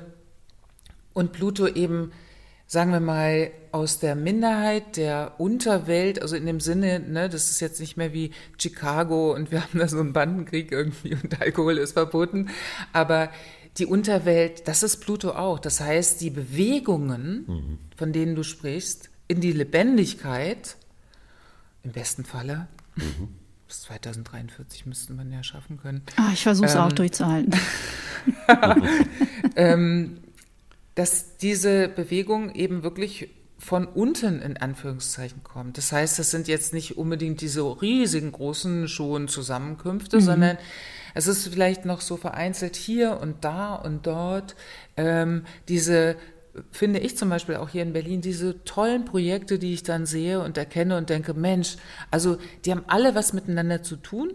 Ich sehe so, wie die miteinander verbunden sind die denken gleich, die versuchen was umzusetzen, auch eine Reformbewegung in Gang zu setzen. Und das beginnt ja manchmal auch frustrierend und mit klein, klein und man hat die Mächtigen auf einer anderen Seite. Das ist auch so und das ist auch Pluto und Wassermann. Also was ich vorhin sagte, was war nämlich 95, als mhm. Uranus in Wassermann ging. Also was hat sich da gegründet? Es lohnt sich da mal zu recherchieren, weil es da natürlich auch Verbindungen gibt. Ja, dahin. Und da geht es ganz klar um ähm, das Ausspionieren, äh, Thematiken auch zum Beispiel von Desinformationen, mhm. ganz klar, äh, dass auch äh, ganze äh, Revolutionen oder ähm, Falschinformationen oder Spionagearbeit, also alles, was da auch stattfindet, das mit dem Pluto in Wassermann auch als Schattenthematik, dass wir eben durchaus manipulierbar sind, mhm. geworden sind, was wir da lesen und wo. Und je nachdem, was wir da gucken, recherchieren und machen und tun, dementsprechend wird uns auch wieder was Neues zugespielt. Und dann, empfind, dann befinden wir uns aber auch auf einer sehr fixen äh, Idee ne, mit Wassermann, wo wir uns ja immer wieder, wo es immer wieder diese Weite braucht und dieses Leermachen und eben diesen Aspekt von Komplexität braucht. Ganzheitlichkeit. Und die Erdung Und auch? Die Erdung auch, genau, aber die Komplexität ist immer ein Thema der Lebendigkeit und die Kontrolle der Komplexität ist die Bedingung auf der Lebendigkeit. Und deswegen ist natürlich Pluto im Wassermann auch, wie, welche Beziehung haben wir überhaupt zu den Netzwerken? Mhm. Sind die Netzwerke eine Trägerschaft der Freiheit, der Pluralität, der Vielfalt oder sind die Netzwerke Kontrollmechanismen, um in das Nervensystem einzudringen. Das sind ja diese beiden Aspekte. Zum Beispiel. Auch. Und auch ähm, da, äh, inwieweit, also Thema Kontrolle. Hm. Inwieweit sind diese Netzwerke überhaupt noch unter Kontrolle? Weil jeder, der mal zum Beispiel, ich hatte das auch mal irgendwas gehackt, so musste mich an Instagram wenden. Schrecklich, oder ja, so. ist mir auch Und- passiert. Und es ist, du, ähm, es ist so ein bisschen so, hallo, hallo, ist da jemand? Und da ist du niemand denkst so, da ist ja gar niemand. Nee. Das ist ja riesig. Alle sind den ganzen Tag damit beschäftigt, füttern das System, feed me und ähm, den Feed ne, Ja. auch. Aber es ist keiner da. Und, äh, und das hat, also ich finde, es hat auch was Erschreckendes. Also wenn man sich das eben auf politischer Ebene anschaut und inwieweit ähm, welche Themen oder Hate Speech oder so, was wird gelöscht, ähm, wer ist dafür zuständig? Und äh, da könnte zum Beispiel jetzt auch mit Pluto in Wassermann, könnten auch tatsächlich andere neue Gesetzgebungen in, ähm, in Kraft treten, die natürlich auch in einer Art und Weise vielleicht den Menschen schützen. In beide Richtungen. In beide Richtungen, In beide ja. Richtungen. Eben, also auf der einen Seite die Schützenden, die, die, die menschlichen, aber auf der anderen Seite eben auch die vollständige Kontrolle, damit die Autonomie des Umgangs mit dem Netz nicht mehr gegeben ist. Was ja bestimmte Systeme auch wollen. Ja, es ist wieder dieses Wort gleichzeitig, ne? Also Mhm, genau. es ist ja auch immer wieder in der Diskussion, wo fängt Hate Speech denn eigentlich an und wer entscheidet es, was es ist? Also wo endet eine freie Meinungsäußerung und wo beginnt Hate Speech? So, das ist, sind ja alles ganz neue Erfahrungswerte, die wir gerade als Kollektiv auch sammeln.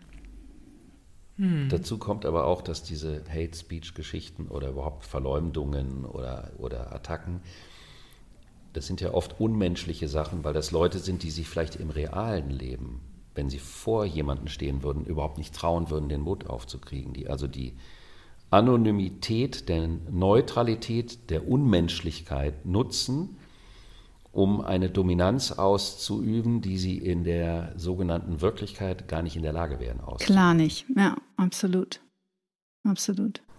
Und auf der politischen Ebene geht es ja viel weiter. Also da sind ja, da passieren ja dann tatsächlich, ähm, werden die Wahlen beeinflusst, ja, oder Menschen sterben, ja. Also das, geht ja weiter. Das hat ja wirkliche Dimensionen angenommen in der letzten Zeit, äh, was man so beobachten konnte oder eben auch nicht mitbekommen hat. Also das ist ja auch immer so ein bisschen äh, diese Wassermann-Ebene, ja, so es ist nicht richtig greifbar oder was ich auch sagte mit den Gerichten zum Beispiel, die dann gar nicht mehr wissen, um was geht's hier eigentlich. Ich komme jetzt gerade gar nicht mit, äh, so.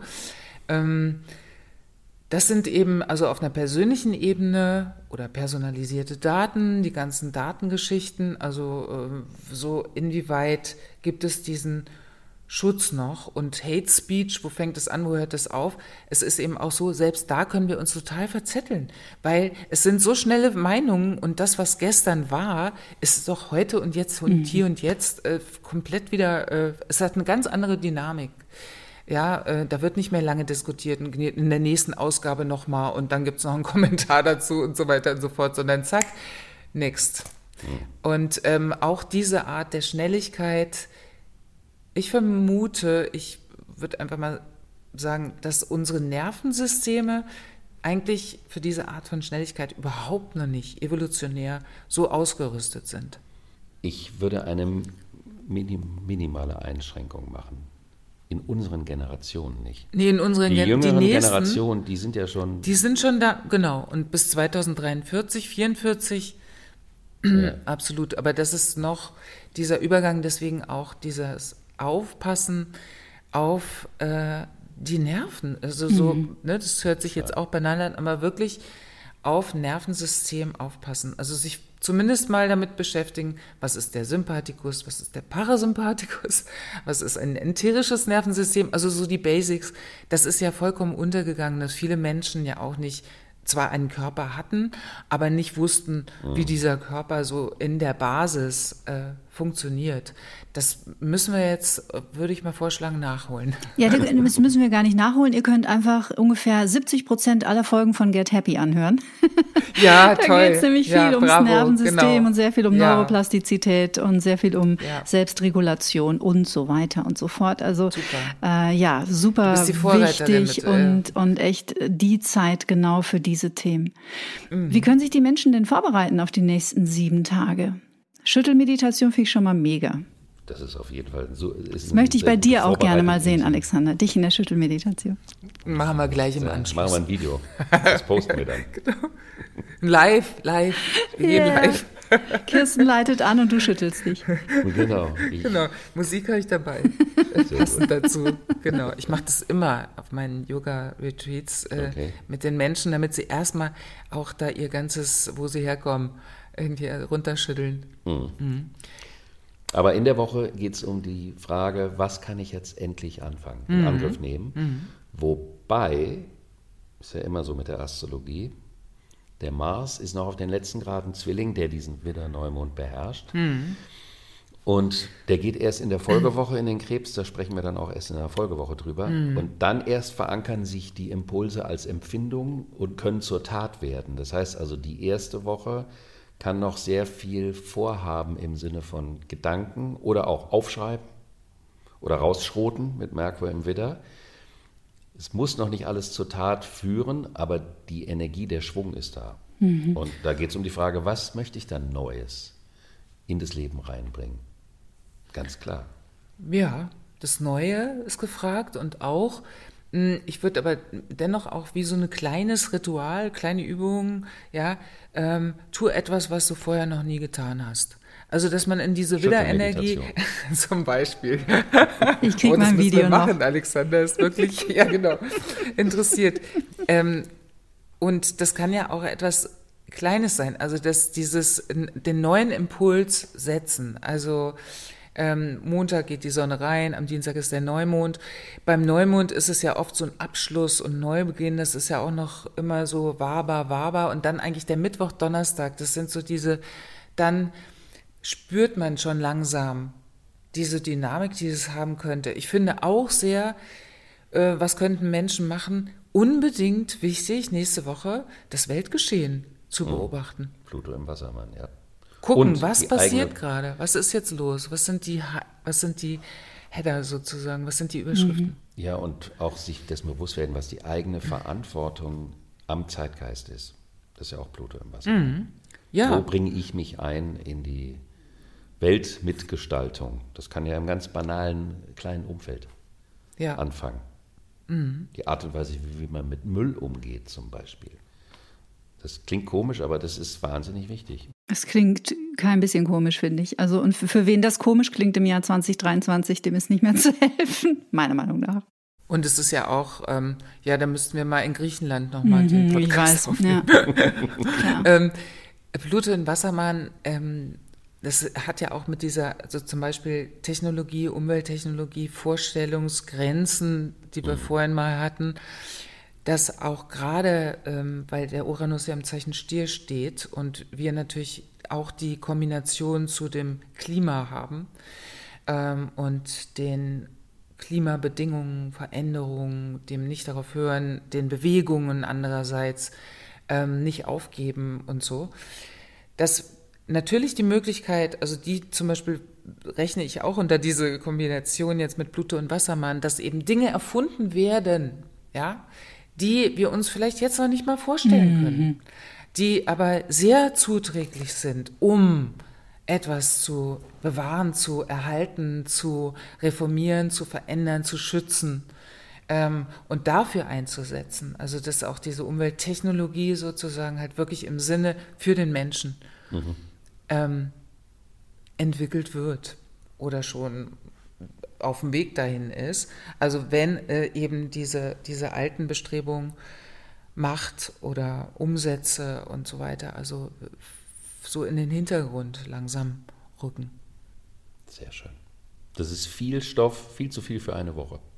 Aber so, so, so wunderbar. Ich danke euch so sehr für diesen kleinen Astrologengipfel den wir hier mit eurer Expertise, eurer Warmherzigkeit und eurem großen Weitblick auf das Weltgeschehen äh, in den letzten anderthalb Stunden genießen durften. Ich glaube, sowohl die Fans von Get Happy als auch die vom Astropod haben sich sehr gefreut und die von Kirsten Hanse sowieso. Wir verlinken alles, was man über dich auch, liebe Kirsten, wissen sollte, muss und darf, natürlich in den Show Notes unter beiden Folgen.